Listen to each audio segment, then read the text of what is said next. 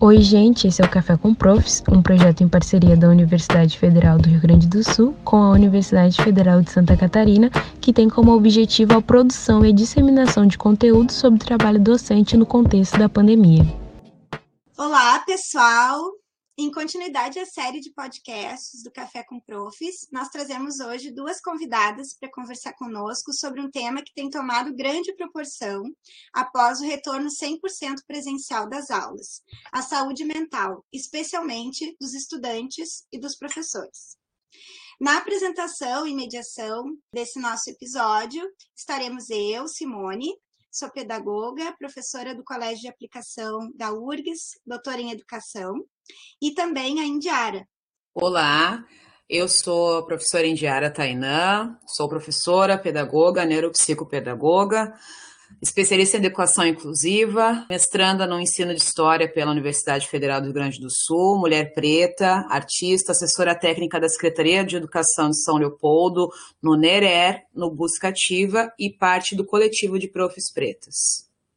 Nós passamos para as nossas queridas convidadas que irão nos auxiliar a pensar hoje as questões de saúde mental, principalmente nesse período do pós-pandemia, e eu passo diretamente a palavra a Jaqueline. Olá, meu nome é Jaqueline, eu sou psicóloga, psicóloga escolar e educacional no Colégio de Aplicação da Universidade Federal do Rio Grande do Sul e também sou psicóloga clínica, sou doutora em psicologia, sou especialista em psicologia escolar e educacional pelo Conselho Federal de Psicologia. Vou estar aqui hoje conversando junto com a minha colega, que foi minha colega por muitos anos, com a Rita. Olá, eu sou a Rita, psicóloga. Até há um mês, mais ou menos, eu estava né, no corpo técnico do Colégio de Aplicação. Hoje eu estou em outra unidade da Universidade Federal do Rio Grande do Sul. Mas desde que me formei, comecei a trabalhar com a educação básica. Eu sou psicóloga clínica também, especialista em problemas da infância e adolescência e mestre em psicologia social institucional pela URCS. É um prazer estar aqui hoje conversando com vocês, com a Simone e a Jaque, minhas colegas até bem pouquinho tempo. Então, a gente vai uh, organizar a nossa conversa em três blocos, né? Uh, cada um deles disparado por um ou dois depoimentos de professores das redes públicas e privadas do Rio Grande do Sul e Santa Catarina. Uh, também recebemos algumas contribuições via caixinha do Instagram e elas foram contempladas né, dentro das falas desses professores, então estão sendo consideradas nas nossas questões. Para esse primeiro bloco, a gente vai contar com a contribuição do professor Felipe, da Rede Municipal de Ensino de Porto Alegre, e também da professora Bárbara, da Rede Municipal de Ensino de Sapucaia, ambas cidades né, aqui do Rio Grande do Sul. Olá, aqui é o professor Felipe, da Rede Pública Municipal de Porto Alegre. Em relação à saúde mental dos adolescentes e crianças da, com quem eu trabalho, percebo um aumento nas expressões de violência nessas, nas relações dessas crianças, o, a forte presença do bullying é, depois dessa, desse distanciamento social, né, algo que vinha sendo combatido, parece que retornou com bastante força. É, muitos casos de evasão escolar têm repercutido, é, inclusive, sobre a saúde mental dessas crianças os impactos de classe, né, impactos econômicos também na carência de alguns uh, suprimentos básicos, como alimentação, vestuário. As crianças sofrem bastante com esse impacto. E uh, nós temos também alguns casos de automutilação que nós vemos percebendo. Agora, com o, com o estabelecimento de uma certa normalidade comparado ao que era antes da pandemia, a gente tem mais dificuldade de acompanhar e de auxiliar as crianças na, um auxílio assim, que precisa para as suas questões de saúde mental. Então, voltou ao status de uma escola conturbada, uma escola muito dinâmica, em que a gente tem pouco tempo para parar e conversar com os adolescentes, com as crianças sobre as questões de saúde mental. Bom, como docente, uh, eu vejo que o pós-pandêmico piorou e muito não só questões de aprendizagem, mas questões de relações as crianças voltaram, os adolescentes voltaram sem saber se relacionar. Eles estão com as frustrações à, à flor da pele, não conseguem socializar, é uma competitividade muito grande e muita frustração. E nós, enquanto docente, temos que saber dosar e passar isso para a família, porque a, a, família só vê que durante a pandemia a escola não funcionou. Sendo que nós não paramos, trabalhamos o dobro. E um, o que faltou foi o envolvimento né, de todos, porque se a família não anda junto com a escola, não só durante a pandemia, mas sempre, não, não se tem o que a gente necessita, né? Então, assim, tem casos de alunos que estão se mutilando. Eu tenho uma aluna de 10 anos que estava se cortando e eu fui perceber isso a semana passada quando deu um, um calorzinho e ela estava com moletom e não quis tirar o moletom. E aí eu fui questionar ela, disse para ela pelo menos ergue um pouquinho né, a manga e quando ela ergueu eu percebi que ela estava toda cortada. Chamamos a mãe, conversamos a mãe realmente não sabia, porque a, a função da mãe agora é colocar alimento para dentro de casa. E é isso que as pessoas no pós-pandêmico estão priorizando: o comer primeiro e depois as outras demandas. Bom, uh, são muitas as questões que já, já surgem né, nesses dois depoimentos, além de algumas questões bastante específicas a gente gostaria de ouvir vocês, de maneira geral, assim, questões de saúde mental da população e em especial dos estudantes, né, no Brasil, nesse período de pandemia, né? Que estudos, que percepções também a partir da prática de vocês, né? Vocês poderiam comentar conosco. Eu acho que a gente pode começar uh, falando sobre a nossa percepção também, né? Na nossa experiência ficou muito claro a, a piora é, o agravamento de sintomas de saúde mental de quem já apresentava algum tipo de sofrimento psíquico anteriormente à pandemia, né? Até pela dificuldade de acesso, a gente teve uma diminuição dos serviços de saúde mental nesse período. Uh, e que as pesquisas, as que pesquisaram especificamente Covid, né? E o adoecimento uh, mental nesse período, muito se falou sobre isolamento, dificuldade e falta de convivência social por dois anos, obviamente, afetou as aprendizagens sociais, de crianças e de adolescentes nesse período de uma forma bem, bem grave, mais grave do que pensávamos antes do retorno presencial. Mas as questões de vulnerabilidade social foram identificadas nessas pesquisas como um fator mais importante para o agravamento uh, de sintomas e de piora em saúde mental do que o isolamento social unicamente, né? Quando a gente uh, isola esses fatores, a perda de renda que foi muito significativa para muitas famílias, no nosso país especialmente, mas em muitos lugares no mundo, né? Durante esse período se mostrou como um fator mais importante para o agravamento do que isolamento, do que conflitos familiares, porque eles acabavam sendo secundários a essa questão inicial. A gente não pode falar de saúde mental e ignorar, né, os fatores de acesso à alimentação, por exemplo, ao vestuário, como, como o professor Felipe falou, né? Os, os, alunos não conseguirem ter acesso à escola também, né? De não conseguirem chegar. Sabemos que em várias cidades do Brasil, nesse período, teve uma diminuição do número, por exemplo, de, de linhas de ônibus, né? O aumento do valor das passagens, diminuição dos benefícios de, de, de acesso à escola, mesmo de transporte. A gente teve um corte absurdo nesse sentido. Então, a soma desses fatores, obviamente, afeta a saúde mental. E as crianças ficaram muito sozinhas, crianças e adolescentes, a gente percebe um agravamento muito importante de dificuldade de socialização na adolescência. É, e as pesquisas também têm uh, apresentado um aumento significativo nas, nas situações de violência, né, tanto violência física quanto violência psicológica, quanto até violência sexual, né, que a gente sabe que esses tipos de violência têm repercussões na saúde mental também, né, então esses são dados que nós já temos desse período de dois anos.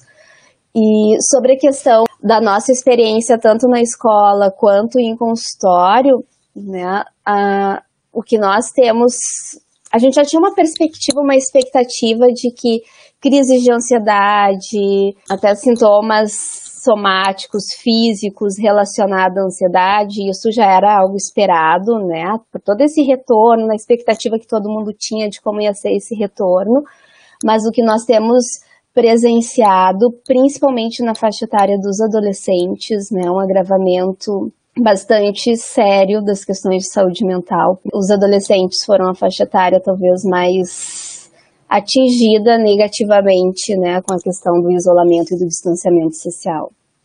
Acho que isso aparece um dos pontos que ambos trazem ali, né, que são as questões de autolesão ou automutilação, enfim, que é os adolescentes se machucarem, né, com essa, com essa manifestação, né, de ou vontade de não estar vivo, vontade de morrer ou de se machucar efetivamente. A gente, eh, sim, isso acontece mais na adolescência, né? A gente, quando a gente vê assim, a população em geral, o índice maior vai estar ali por, entre 13 e 17 anos, entre meninas mas isso mudou completamente agora durante o período da pandemia e nesse pós-retorno de atividades, apesar de ainda estarmos na pandemia. E assim, a gente tem, né, acho que alguns pontos a gente tem que falar, né, Rita, de com, o, que, que, o que, que um professor faz, talvez, ou o que, que né, um gestor faz quando se depara com isso. Claro que idealmente, né, falamos aqui, mas a gente sabe que ter psicólogos na escola é uma realidade de poucas escolas, incluindo escolas particulares, né? E, mas a gente tem uma legislação mais recente que prevê a inserção de psicólogos e de assistentes sociais nas redes públicas de educação. Então é bem importante cobrar, né, tanto a rede municipal quanto a rede estadual. Várias já estão se mobilizando, né, abrindo vários concursos, enfim, para essa inserção.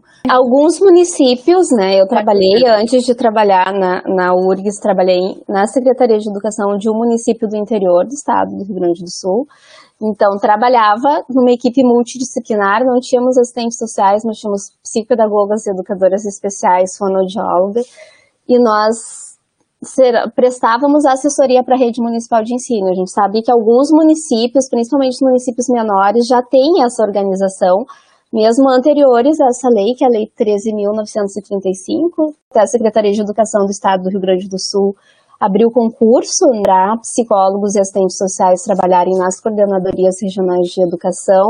Mas, assim, eu acho que é importante, né, a gente enfatizar que essas questões de automutilação, que até agora está antecipando, né, já era um, um comportamento que era relativamente comum, né, entre adolescentes na faixa etária, como a Jaque falou, de 13 a 17 anos. Agora a gente vê uma antecipação, parece, né? Principalmente meninas, às vezes mais jovens, com esse tipo de comportamento. E os professores né, na escola, quando não tem, por exemplo, um serviço de referência a quem recorrer, não tem psicólogo na escola, ou não tem na Secretaria de Educação uh, um profissional da área de saúde mental para recorrer, olha, tem essa situação aqui, como que eu posso dar encaminhamento? Eu acho que é importante a gente enfatizar que esses casos sempre são muito importantes serem avaliados por profissionais. Né? Não vai ser psicólogo da, da escola, nem da Secretaria de Educação que vai fazer essa avaliação. Né? Nós, atuando com a psicologia escolar e educacional, vamos fazer encaminhamento para os profissionais capacitados, né, que atuam clinicamente. Mas, na dúvida, naquelas escolas que não têm um serviço de saúde mental, assim, ou um profissional de saúde mental de referência, é importante fazer o encaminhamento, pode ser perguntar né, para a família uh, onde que tu costuma ir quando tem qualquer ocorrência médica, no pediatra ou no clínico geral de referência, e indicar e fazer esse encaminhamento para esse profissional, né, que esse profissional é capacitado para fazer uma primeira avaliação, às vezes é necessário entrar com medicação e ele vai fazer o encaminhamento à rede de saúde mental de referência daquela região, né, onde está situada a escola, onde a criança, o adolescente estudam. Mas é muito importante que a escola faça esse encaminhamento. Né? É, não pode fingir que não viu. E assim, alguns sinais para perceber, né? Quando a gente vê as marcas, para quem já viu antes, é bem fácil de identificar, né? Mas, ou se o adolescente te relata que isso está acontecendo. Quando são marcas mais antigas, né, já cicatrizadas, e isso é um relato, né, de sofrimento, sim, a gente pode fazer esse encaminhamento, né, via UBS. Inclusive, é importante, inclusive, ter a gente sabe que os professores já estão sobrecarregados, né? Mas se for possível, né, se tiver orientação educacional na escola, por exemplo, de ter algo por escrito, né, para a unidade básica de saúde já saber, porque às vezes a família não sabe uh, como relatar ou não aceita, né? É importante reforçar que, bom, se a família também não fizer o encaminhamento de fazer alguma comunicação ao conselho tutelar, porque apesar da autolesão, inicialmente a gente compreender que não tem um objetivo suicida, por exemplo, né, mas é um risco, enfim, da pessoa se ferir mais gravemente. Uh, o sinal que ela fala ali de em dias muito quentes, né, não tirar roupa tipo moletom, ou usar sempre mangas compridas, ou a criança está às vezes com, né, adolescente com, com curativos, né, especialmente no antebraço, mas pode aparecer no interior das coxas também é comum disso acontecer. Uh, mas se for um corte recente ou se isso acontecer na escola, é importante encaminhar imediatamente para um serviço de saúde, né? Verificar se precisa de algum atendimento, às vezes precisa de curativo, realmente, se for mais grave. Muitas, muitos adolescentes fazem isso no ambiente escolar, né? No, isso já acontecia antes da pandemia, né? A gente só tem um aumento e uma intensidade dessas situações agora, da frequência e da intensidade delas. Então, de chamar a família, se algum profissional da escola puder ficar ali com o estudante até chegar, ou a família, ou o conselho tutelar, mas sempre o contato com a família é importante, a conversa com a família sobre a importância da busca de auxílio em saúde mental. A gente falou antes de outros aspectos que, obviamente, interferem nessa saúde, mas a gente não pode também negar o atendimento específico. Como a Rita falou, pode ser que precise de medicação, né? Algum psicotrópico, alguma medicação específica psiquiátrica para isso, o acompanhamento com psicoterapia, que pode ser, pode ser no centro de atenção psicossocial né, do município. Mas caso né, não, não seja chamado, até alguns municípios que a organização está muito complicada, de difícil acesso a esses serviços, a gente lembra que a maioria dos lugares que tem faculdade de psicologia, normalmente é muito difícil que não tenha uma clínica escola, ou seja, que não tenha né, esse serviço de, por valor social ou gratuito, mas se não tiver, normalmente eles sabem dizer onde é que tem na região, então essa é uma forma de a escola, previamente, a gente não espera acontecer essa situação, a gente já tem esses contatos, né? Ou outras clínicas escolas, né, lugares que oferecem, isso é mais fácil em grandes cidades, mas lugares que oferecem especialização em psicologia clínica, eles oferecem também esse serviço, ou também a busca na assistência social e daí, né, pelos CRAS, e daí a partir disso conseguir a inserção, enfim, uh, o auxílio para buscar essa ajuda também na inserção de atendimento em saúde mental, mas é importante sempre falar, não é qualquer coisa, ah, mas fez para chamar atenção. Bom, é muito grave que alguém se machuque para chamar atenção. Não é qualquer coisa. Isso não diminui a gravidade, aumenta a gravidade, na verdade. Né? Então a gente tem que estar muito atento a isso de fato e encaminhar sempre que identificar, ou se um adolescente, por exemplo, verbalizar que está pensando em morrer ou em se matar, isso também é importante, encaminhamento imediato para a família. Família a, gente, a escola não pode ficar com essa informação, mesmo nós que somos psicólogos atuantes na escola, a gente não fica com essa informação conosco, isso é responsabilidade dos atuantes em qualquer serviço, tá? Pode ser na clínica, por exemplo, na psicologia, psicologia clínica. A gente tem que falar com algum familiar de que isso está sendo, enfim, nomeado naquele espaço para que os protocolos, enfim, nessas situações sejam seguidos e o atendimento em saúde seja garantido. É, isso é bem importante, né? Eu acho que os professores, os profissionais que atuam na escola não são uh, responsáveis e, e, nem têm né, que ter essa responsabilidade por realizar essa avaliação, né? Dos, ah, e corre um risco real de, de, de autoagressão ou não, né? Mas se tem conhecimento, por exemplo, ah, alguma adolescente, alguma criança se cortou na escola, tá ali, tá sangrando, teve conhecimento, ou como disse a Jaqueline, né, fez algum relato de que tem planos, pensamentos, enfim, uh, de suicídio, isso é muito importante ter um encaminhamento imediato. A gente não libera essa criança ou adolescente da escola sem um responsável, né? Enquanto ela está na escola, é a nossa responsabilidade. Perfeito, meninas. Uh, e pensando, né, refletindo um pouco sobre as questões que o professor Felipe e a professora Bárbara trouxeram, a gente começa a pensar em todas as, as questões justamente exacerbadas nesse processo da pandemia, né, onde se falou muito da dificuldade de acesso às condições básicas de, de sobrevivência, de subsistência dessas famílias, as questões financeiras.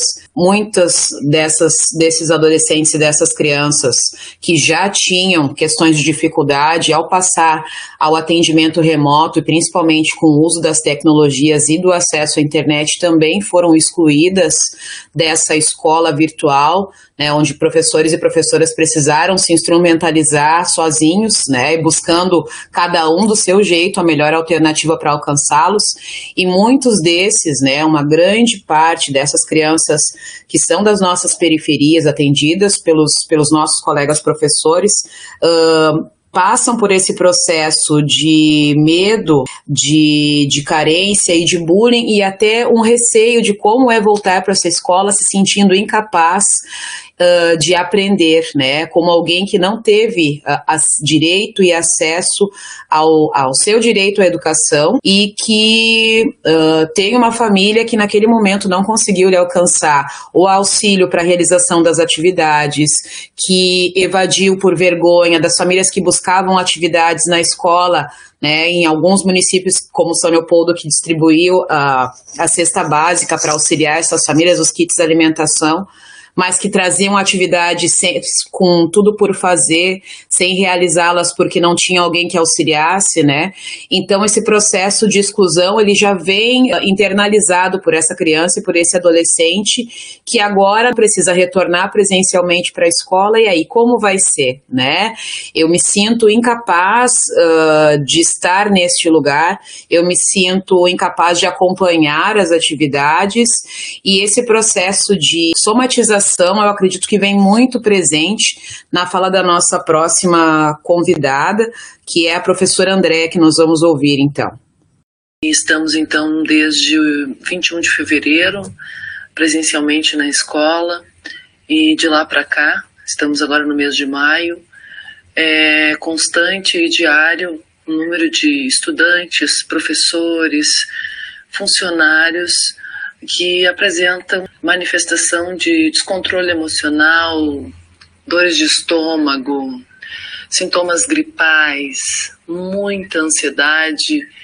Uh, frequentemente a gente atende nas salas do SOI, da equipe diretiva, do SSE, da direção, uh, estudantes com que têm calafrios, ânsia de vômito, muitas dores de cabeça, choro sem muito sentido, sem ter motivo, angústia, eh, e vários colegas adoecendo, colegas professores. É uma situação bastante preocupante né, e bastante grave em relação à saúde mental uh, dos profissionais da educação e também de estudantes, crianças e adolescentes. Em vários lugares do Brasil, isso tem sido evidenciado. Uh, nós precisamos estar atentos ao que tem ocorrido e também uh, atuar para tensionar os governos para dar uma atenção, atenção uh, necessária e urgente para a situação né, dos trabalhadores em educação e também dos estudantes né, das redes de ensino. Então, nós uh, ouvimos né, aqui um relato muito interessante da, da professora Andréa falando sobre a somatização, então, de todos esses sentimentos, né, uh, físicos, psicológicos e todos os resultados desse período de isolamento social, de muitas dificuldades. E eu gostaria de ouvir de vocês, então, da Rita e da Jaqueline, como a gente pode refinar o nosso olhar, né, essa nossa sensibilidade para essas questões dentro da escola. Essas questões, né, essas somatizações são muito comuns, principalmente a Simone, que trabalha com crianças pequenas, né? A gente já era habituado antes da, da pandemia a lidar com essas situações, principalmente nas, nas faixas etárias menores, né? Que as crianças ainda não conseguindo nomear muito bem aquilo que estavam sentindo, né? Sentiam dores de barriga, dores de cabeça, né? E o que a Andrea traz e que a Indiara apontou bem é que hoje são sintomas que parecem generalizados, né? Não só nas crianças pequenas, não só nos alunos, também nos professores, né? Mas eu acho que isso também dialoga com o que o Felipe e a Bárbara falavam antes, dessa dificuldade, às vezes, de relacionamento, de socialização, né, que nós temos visto agora e que geram muita ansiedade, assim como foi uma adaptação que a gente teve que fazer quando começou a pandemia, de inventar novas formas de trabalhar, de ficar mais isolado. Agora também é uma nova adaptação que a gente tem que enfrentar nesse retorno né, às atividades, que não é a mesma coisa do que era anteriormente, a gente está numa situação diferente, tem todo esse histórico de dois anos do que aconteceu com cada um de nós nesses dois anos. E, e de fato né, no, no, colégio a gente via nesse primeiro semestre assim um número muito maior de situações do que nós já estávamos habituados. Acho que é muito importante que a, escola, que a escola consiga acolher né os, as crianças adolescentes inclusive os colegas os funcionários né que estejam passando por um momento assim. Né, como eu disse às vezes os professores né, e não têm essa responsabilidade de avaliar quais casos que precisariam de um acompanhamento especializado ou quais casos que talvez, né, acolhendo no momento, dando uma respirada, ouvindo, vai melhorando, enfim. Né. A expectativa que a gente tem é que com o passar do tempo e com esse retorno às atividades, esse tipo de sintoma, né, de comportamento vá ficando cada vez menos frequente. Mas claro, se isso persiste por muito tempo, é importante talvez um olhar de, de um profissional especializado, né? Isso seja para as crianças, para os professores, para os funcionários, né? para todos da comunidade escolar. quando a gente fala de estresse crônico, né, a gente fala da somatização normalmente muito ligada ao estresse e à ansiedade, né, todos esses sintomas ali que a Andrea pontua ali na, na fala dela estão muito ligados à ansiedade e a gente tem também uma tolerância ao tempo de exposição, de socialização e de também de foco de atenção, seja numa reunião, ou seja numa aula, ou enfim, em qualquer atividade laboral, assim, que está diminuída, né? Porque a gente realmente é uma aprendizagem do hábito também, né? E a gente, enfim, foi exposto a novos estressores que agora se tornaram estressores crônicos. A gente falou antes ali de algumas questões, enfim, sociais, né, e de dificuldade de acesso. Estressor crônico é quando. O que, que é o que, que é o estresse, né? A gente tem um momento estressorário, ah, foi assaltado, tá? Tem um momento de estresse, claro que isso pode provocar em cada um reações muito diferentes, mas outra coisa é todo dia eu demoro três horas para chegar no trabalho, ou eu, eu sei que eu não vou ter condições de, de, fim, de me alimentar adequadamente aquele dia, ou tenho um conflito constante, ou sofro violência frequentemente, seja no trabalho, estou exposta aos meus estudantes estarem sofrendo constantemente.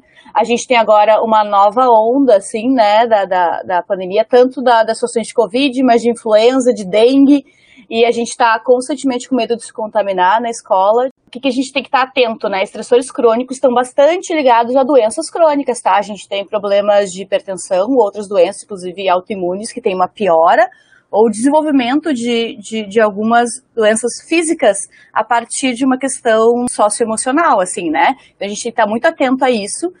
E especificamente com docentes, a gente tem que falar da síndrome de burnout, né, que é esse esgotamento causado pelo trabalho. A gente já tinha isso antes da pandemia, né? No bloco anterior a gente já falou ali, né, os áudios já falavam de situações, enfim, de um trabalho exacerbado durante a pandemia e, e essa não percepção social de quanto houve esse esgotamento dos trabalhadores em educação nesse período gera, um gera mais um sofrimento, né? Que gente, o reconhecimento social ele tende a aplacar um pouco quando a gente está muito carregado de trabalho, né? E reconhecimento social, as pessoas pelo menos perceberem que aquilo estava acontecendo, né? Que bom a escola estava funcionando, por exemplo. Uh, mas essa é uma luta contínua dos trabalhadores em educação, né? Isso não é de agora, isso só ficou muito claro agora.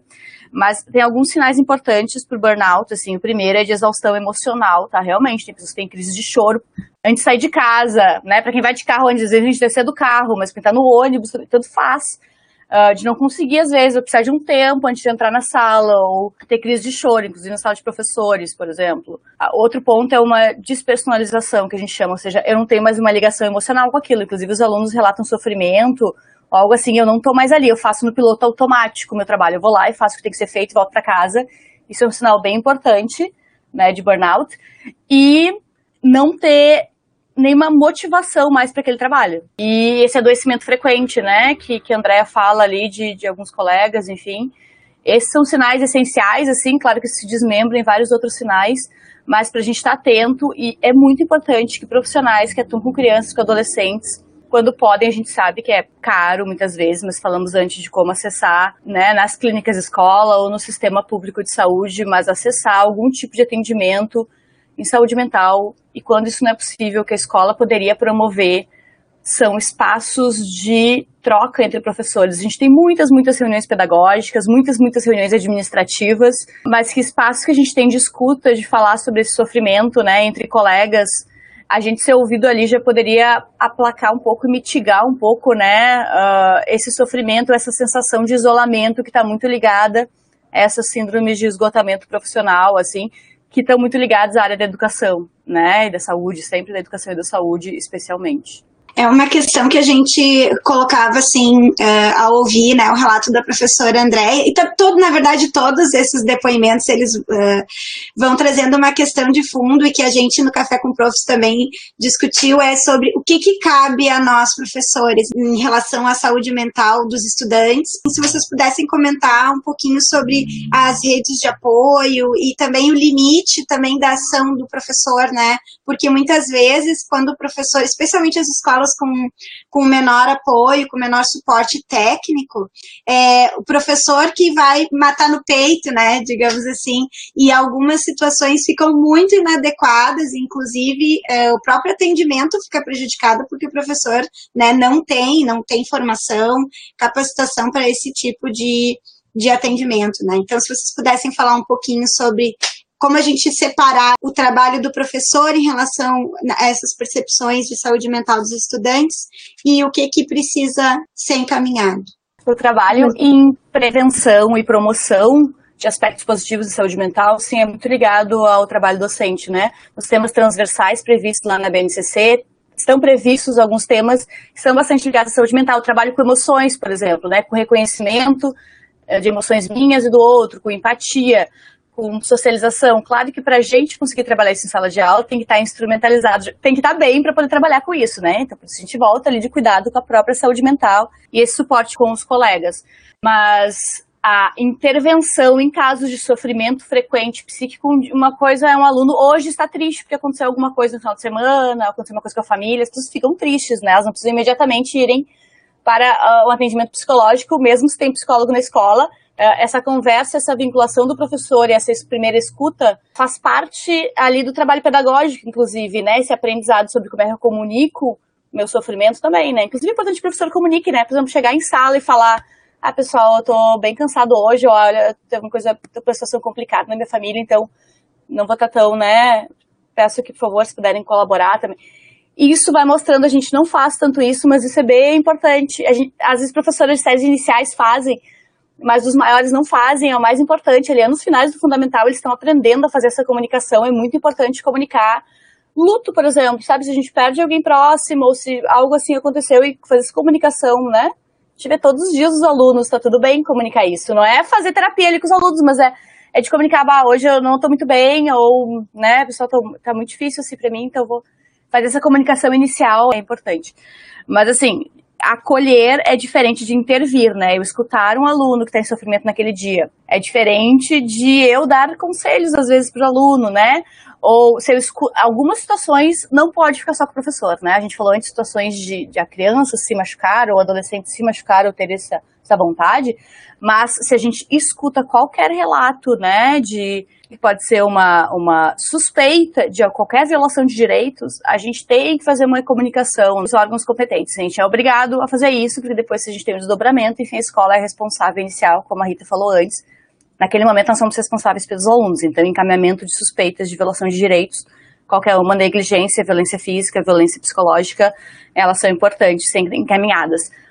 Mas sofrimento recorrente também, um aluno que está sempre triste, um aluno que está sempre isolado. Isso é importante, tá? A gente repara muito alunos que são agressivos ou têm respostas mais para fora, né? Externalizantes, brigam, eles xingam, eles quebram coisas. Esses a gente atenta imediatamente, mas alunos isolados já se entende que em longo prazo isso é mais prejudicial, inclusive, do que aqueles que têm uma manifestação mais agressiva, uma resposta mais é, fora. Assim. Isso que eu acho que é o mais importante, né, dos professores terem em mente, é a frequência com que aquele comportamento acontece. Né? Por exemplo, ah, no início desse ano letivo, né, nós conversávamos com a Simone, com os outros colegas lá do CAP, né, ah, a, a, ah estava chorando, estava ansioso, que, que a gente conversava? Vamos esperar, é a primeira semana de aula, é o primeiro mês de aula, depois de dois anos, né, com, com o ensino remoto. Vamos, vamos dar um tempo para as crianças, para os adolescentes se acomodarem. E daí a gente foi vendo que muitas dessas situações de crise de choro, ou né, de, de dores físicas mesmo, que algumas crianças apresentaram, deixaram de ser apresentadas. E essa é uma questão importante, né, de, de sim, de, bom, é uma criança que estava ansiosa essa semana, já aconteceu alguma coisa diferente na escola, na família, ou aquela criança que está ansiosa todos os dias, né, durante o mês inteiro, dois meses. Talvez esses comportamentos mereçam um olhar especializado. E isso vale também para os docentes, né, nesse retorno, assim, tá todo mundo mais cansado, né, a Jaqueline falou das, antes a gente estava num outro ritmo, o período das aulas expositivas com os alunos também era mais curto do que agora, né? Nessa retomada dos, dos turnos normais. Então tá todo mundo mais cansado, se questionando, né? Ah, isso é isso que eu quero mesmo fazer da minha vida? Será que eu quero seguir com isso? Será que eu quero fazer outra coisa?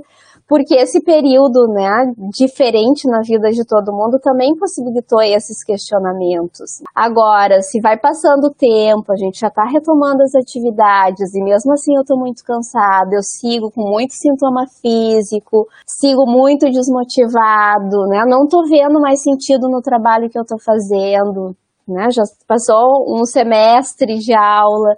Bom, talvez eu também mereça né, uma escuta especializada, para ver o que está acontecendo. Né?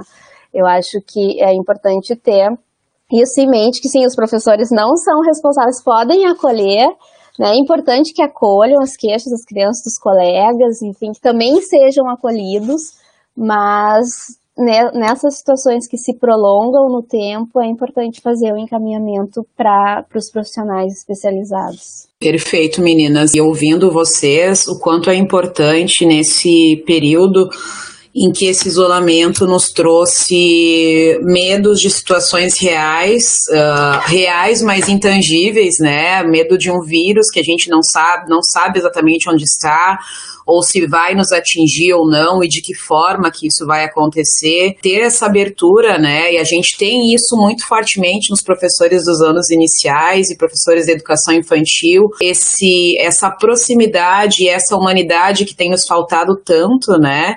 Com certeza essa aproximação e esse muitas vezes conseguir se colocar como alguém que também passou por esse processo e que está lidando com está também se reformulando, né, como todos os seres humanos agora, eu acredito que possa auxiliar esses uh, estudantes, principalmente os adolescentes, e nessas fases tão importantes de mudança, né, do quarto, do quinto ano para o sexto ano, que é o ingresso nos anos finais, do nono ano para o ensino médio, onde a gente está passando por um processo de constituição, de se entender, de fazer aquele movimento uh, necessário de se, se afastar dos pais e, e conseguir se entender no mundo, né? Eu acho que vai auxiliar e auxilia muito, com certeza, uh, as crianças e adolescentes nesse período e os professores também para se colocarem um pouco mais próximos. A gente sabe que, como professores de área, tendo um período muitas vezes para entrar naquela sala e atender aquela turma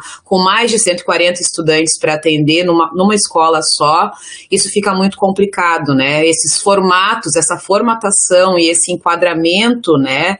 Que o nosso processo educacional nos posiciona, às vezes impede essa proximidade, essa, esse exercer da humanidade tão necessário nesse momento. Mas acredito que essa é uma das maneiras.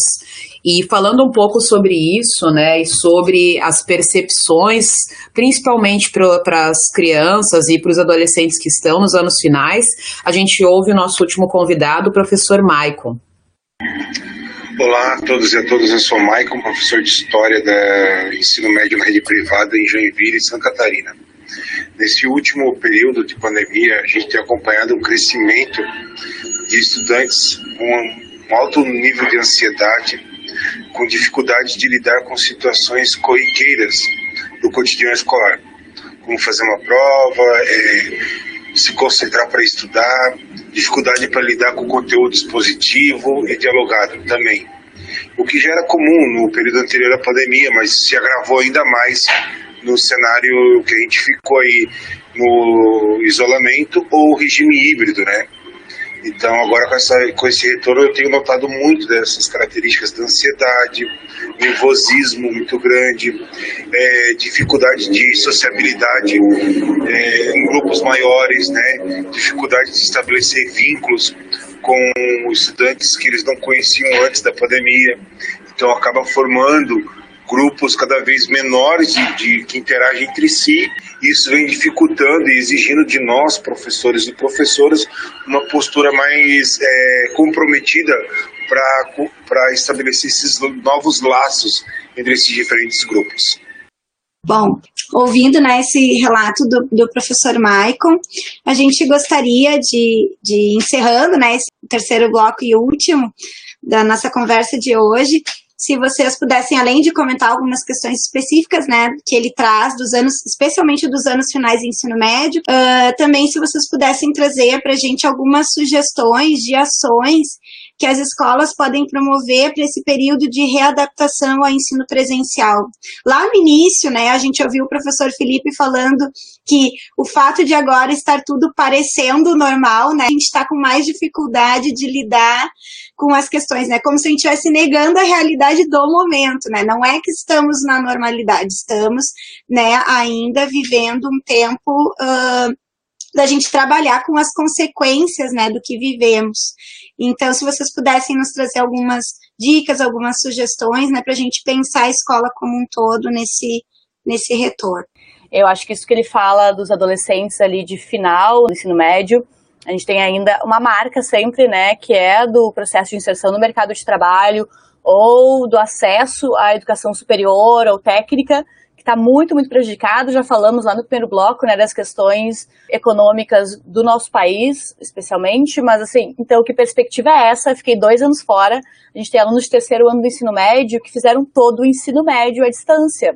Para aqueles que tiveram acesso, né, Indiara falou antes, os que ainda nem tiveram também nenhum acesso, nenhum vínculo com a escola nesse período, mas supondo os que tiveram, né, o Michael trabalha numa escola privada, né, a gente fala muito dessa dificuldade de acesso, mas mesmo quem estava né, no ensino privado, né, os alunos que, enfim, estavam todo dia com horário cheio ali, teve um prejuízo muito importante também nas questões de aprendizagem.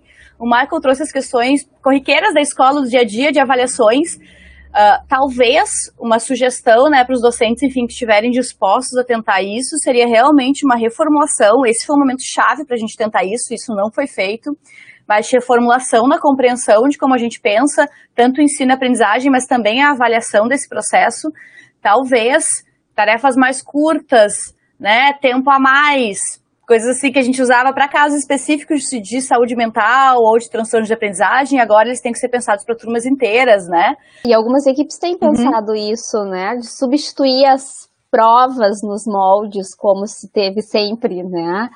por outras atividades avaliativas. Trabalho em pequenos grupos, né? Em grupos que daí, porque é o que eles faziam na pandemia, trabalhar de forma cooperativa. Então são, são algumas sugestões, né? Porque de fato isso tem sido um fator ansiogênico nesse retorno, né? Porque nesse período do ensino remoto as avaliações ficaram diferentes. E também tem toda uma questão de poder avaliar os, os alunos, não no sentido de prova, mas de do que esses alunos nesse período de ensino remoto conseguiram aprender, né, daquilo que, que a escola conseguiu passar, enfim. Isso que eu acho que é muito importante, com certeza, em situações normais, né, a gente já tem uma diferença grande, principalmente em escolas públicas, né, de, níveis em que os alunos estão em cada faixa etária, né, e agora, uh, passado esse período em que alunos muitos alunos até relatam, né, ah, não consegui fazer nada, né, ou por dificuldade de acesso mesmo, por estar envolvido com outras questões, ou porque sozinho, sem um apoio ali presente de, do, do professor não conseguia mesmo e nenhum familiar também tinha condições de se ocupar disso, enfim. Então a gente vê essa discrepância ainda maior agora, né? Então, como disse a Jaqueline, acho que é um período chave em que se possa repensar de que formas trabalhar com essas discrepâncias dentro de uma mesma sala de aula, né? Eu acho que dar voz aos alunos, né? a gente falou antes de ter talvez ali uma escuta entre pares, né, para os professores, é essencial, assim, é basal, deveria ser basal no trabalho, né? Nós trabalhamos em conjunto, coletivamente nas escolas e voltar, né, a essa escuta para os estudantes. A gente sabe, né, lá no nosso primeiro bloco, né, o Felipe, né, falou sobre isso, eu acho de de que só, a escola só retomou a, a rotina, a Simone falou agora, de fingimos que não está acontecendo nada, tá tudo normal, mas a gente sabe que não, e tá ainda mais difícil do que era anteriormente a gente promover esses espaços de escuta, né, na escola, por exemplo, o que que que está sendo difícil mesmo, assim, isso da relação, né, o quanto eu conheço meus colegas, né, e em dois anos a gente muda grupos de amizade mesmo, se nós temos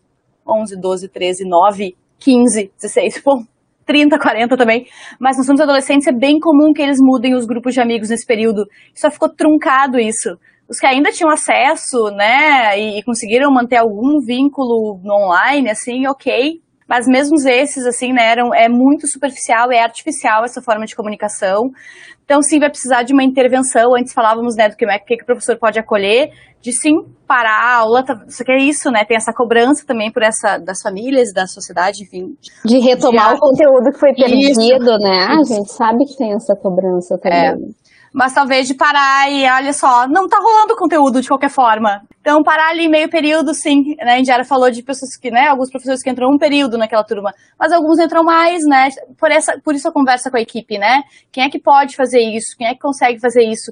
A gente tem alguns estados e algumas prefeituras Uh, que tem uh, programas também, a gente tem algumas ONGs que tem programas voltados a escolas e tem que ver o que, que tem para cada região.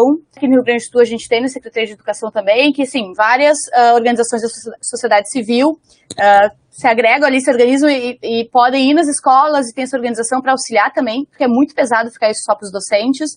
Né? Então, assim, pedir ajuda, conhecer a rede, né? conhecer a rede de assistência, de saúde, não quando eu preciso encaminhar o aluno, quando eu preciso ir, mas previamente, bah, comecei a trabalhar aqui, né? Qual é que é o conselho tutelar aqui de referência da minha escola? Qual que é o CRAS mais próximo? Que recursos são esses, assim, né? Eu tenho outros, tenho o centro comunitário aqui próximo, né? Que eu posso ter esse auxílio também. Enfim, a gente sabe que nem sempre isso é possível, que se exige que a gente esteja muito bem com a nossa as condições de recursos emocionais, recursos financeiros, né, recursos de tempo. Quem puder fazer isso, alivia muito depois o trabalho que vai, enfim, ser exigido ali com as turmas em diferentes níveis de escolarização, né? E eu acho que uma coisa importante que a gente fala muito na escola é do quanto, assim, eu acho que os professores, principalmente dos anos finais do ensino fundamental, do ensino médio, estão tendo que lidar com situações que eles não estavam habituados a lidar antes, principalmente essas questões de relacionamento entre, entre os pares né? Porque é um, é um aprendizado, mas a criança vai aprendendo lá na, na, educação infantil, depois nas séries iniciais. E o que a gente tem visto que esse período de afastamento, mesmo aqueles alunos que tiveram acesso aos conteúdos pedagógicos, perderam esse convívio e, e essa como que a gente se relaciona com o outro, qual é o limite daquilo que eu posso fazer ou não posso fazer. E isso está muito borrado hoje em dia né, e comportamentos que a gente era acostumado a ter e presenciar nos anos iniciais do ensino fundamental, a gente está vendo no ensino médio, nos anos finais do ensino fundamental, né? E isso também, às vezes, assusta um pouco, né, os professores, mas por isso que a Jaqueline falou, a gente tem que trabalhar isso também, né? Mas, claro, não é a responsabilidade do professor, é importante se quem, quem consegue ter um apoio, de outros serviços, né, para para trabalhar essas questões, eu acho que é bem, bem importante. Mas é uma coisa com a qual a gente vai ter que se haver pelos próximos anos, com certeza. É, acho que outra questão que, que trouxeram, né, por comentários na caixinha, e, e a professora Andréia também traz a necessidade da gente fazer pressão, né, por políticas públicas de saúde mental e não tem como fazer uh, pressão sem começar, né, buscando as redes, né, buscando os órgãos competentes e mesmo que eles não deem conta, a gente precisa dizer que não está dando conta, né, isso precisa ficar registrado que a demanda é muito grande, né? Então, essa é uma questão, assim, uh, bastante importante que a gente vê em, em, alguns lugares, né? De que, ah, tá inchado. Sim, está, né? E isso precisa ser visível, né? Para que possa uh, ser contratado mais pessoas, enfim, né, fazer um, uma ampliação significativa. Já era deficitária, né, a rede para o atendimento que as escolas públicas vêm fazendo, né, isso pré-pandemia, e agora a gente, né, tem tudo que já tinha e mais um acúmulo, né, desse período. Então, sim, é bastante necessário uma ampliação das redes, né, de atendimento de todos os âmbitos, mas especialmente a gente pressionar por políticas uh, intersetoriais, porque a gente sabe que não vai numa, né, numa frente só, elas estão integradas. Acredito que essa somente com essa integração, né, desses vários setores e desses vários atores sociais nós vamos conseguir dar conta, né, uh, e pensando assim no papel, nosso papel enquanto professores e dos nossos colegas, Uh, além de tudo isso que nós falamos e que provavelmente ficará para uma próxima conversa, nós temos todo esse receio de um ano em que se começa de novo a ter avaliação, né? E ter o fantasma dessa repactuação das aprendizagens, de como ela está sendo pensada em cada um dos espaços, dos municípios, dos estados onde nós estamos inseridos, né? Além de todos esses outros adoecimentos que nós estamos presenciando, vivenciando a cada dia dia e na certeza, né, de que na escola uh, somos humanos, somos profissionais, mas somos humanos, mas que uh, sempre a escola vai ser o espaço onde vamos tentar resolver tudo primeiro na minha sala de aula, depois, se eu não conseguir, eu vou pedir a ajuda do meu colega da sala do lado, depois da equipe diretiva. Então, se a escola está uh, gritando e pedindo socorro para a saúde, para a rede socioassistencial, para o conselho tutelar, para esses outros órgãos, né? Essas várias questões, é porque a escola não quer ser brigada de incêndio e está apagando os incêndios que têm acontecido de situações como chegam para nós todos os dias, todas as semanas, né? E que a gente não dá conta numa rede pública. Então, ter esse entendimento de que esses dois anos não foram dois anos em que a escola ficou fechada, a escola se transformou na casa de cada um de nós, né? Onde na grande maioria tínhamos que dividir a nossa carga horária entre os nossos afazeres, os nossos filhos, dar conta de ter uma internet que conseguisse atender as nossas crianças, pensar em novas estratégias, em novas atividades e nos preocupar porque boa parte ainda desses não tinham condições de acessar. E o que, que nós poderíamos fazer precisando cuidar da nossa saúde e da saúde de cada um deles. Então, uh, é conseguir ter a dimensão de, todo, de toda a necessidade dessa desse juntário de unir forças mesmo para que a gente consiga avançar e ter a consciência de que sim, né, Rita e Jaqueline, esse processo provavelmente vai nos acompanhar por muito tempo.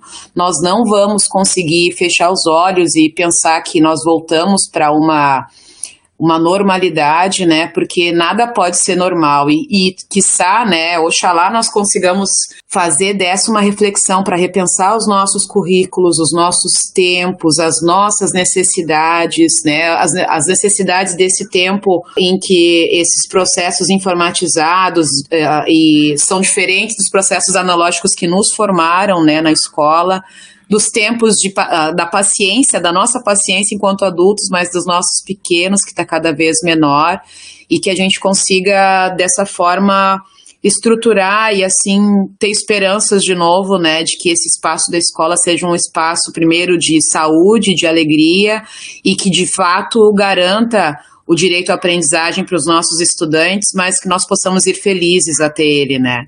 E, e estarmos felizes em vermos as nossas crianças e estudantes felizes. Muito obrigada, Jaqueline, muito obrigada, Rita.